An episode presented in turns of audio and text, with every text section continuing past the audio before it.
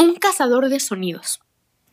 En un pueblito pesquero de un lugar lejano, vivía entre otras familias un matrimonio que tenía cinco hijos, dos mujeres y tres varones. Las niñas, además de concurrir a la humilde escuelita que había en el lugar, ayudaban a su mamá en las tareas del hogar. Los varones más grandes, luego de terminar sus estudios básicos, leer, escribir y hacer cuentas, ayudaban a su padre en la recolección de peces y mariscos, que luego llevaban a los pueblos vecinos y vendían para sustento de la familia. Pedro, el más chico de los tres, era un soñador. Además de hacer sus deberes, se pasaba el día deseando aprender música. Él, cada vez que su padre y sus hermanos le traían algún caracol de mar, se lo ponía en el oído y escuchaba hermosas melodías que no provenían precisamente del caracol, sino de las que creaba su mente. Todos los días, a la misma hora, trepaba una rama cercana al ventanal de la casa de la profesora de piano.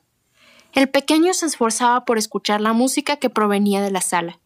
Unos niños de una residencia de las afueras del pueblo concurrían a aprender, pero claro, había que pagar por las clases, y no quería preocupar a sus padres que eran humildes, pidiéndole que lo enviaran a él.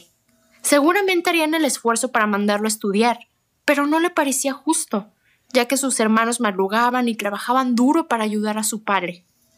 Cierto día, la anciana profesora lo descubrió y con una dulce sonrisa lo invitó a pasar a su casa. Cuando supo cuán grande era el deseo del niño por aprender a tocar el piano, le dio clases a él solo, en otro horario, porque Pedro no quería que se enterara nadie. Así que el niño que amaba la música en poco tiempo interpretaba maravillosamente las piezas, sorprendiendo a su profesora. Pasó un tiempo, y llegó al pueblo un distinguido conde a pasar unos días junto al mar. Paraba en una sencilla pero prolija y pintoresca posada. Una tarde salió a dar un paseo y escuchó una hermosa melodía que provenía de una casa, que estaba próxima al camino. Al llegar se asomó al ventanal y sorprendido escuchó embelesado las piezas de música que alguien interpretaba con maestría en el piano. Sin pensarlo dos veces, llamó a la puerta. Apareció la anciana, y el conde preguntó quién era la persona que tocaba el piano de una forma tan exquisita.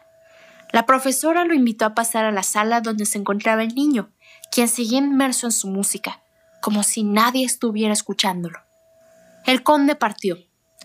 A los pocos días regresó al pueblo un mensajero del conde, trayendo una invitación para concurrir a un festival que se iba a realizar en dos días en el castillo de tan honorable caballero, al que asistiría la anciana profesora con Pedro y su familia. Al comienzo los padres se sorprendieron y no entendieron nada, pero por supuesto aceptaron agradecidos la invitación, ya que era un honor haber sido merecedores de semejante convite.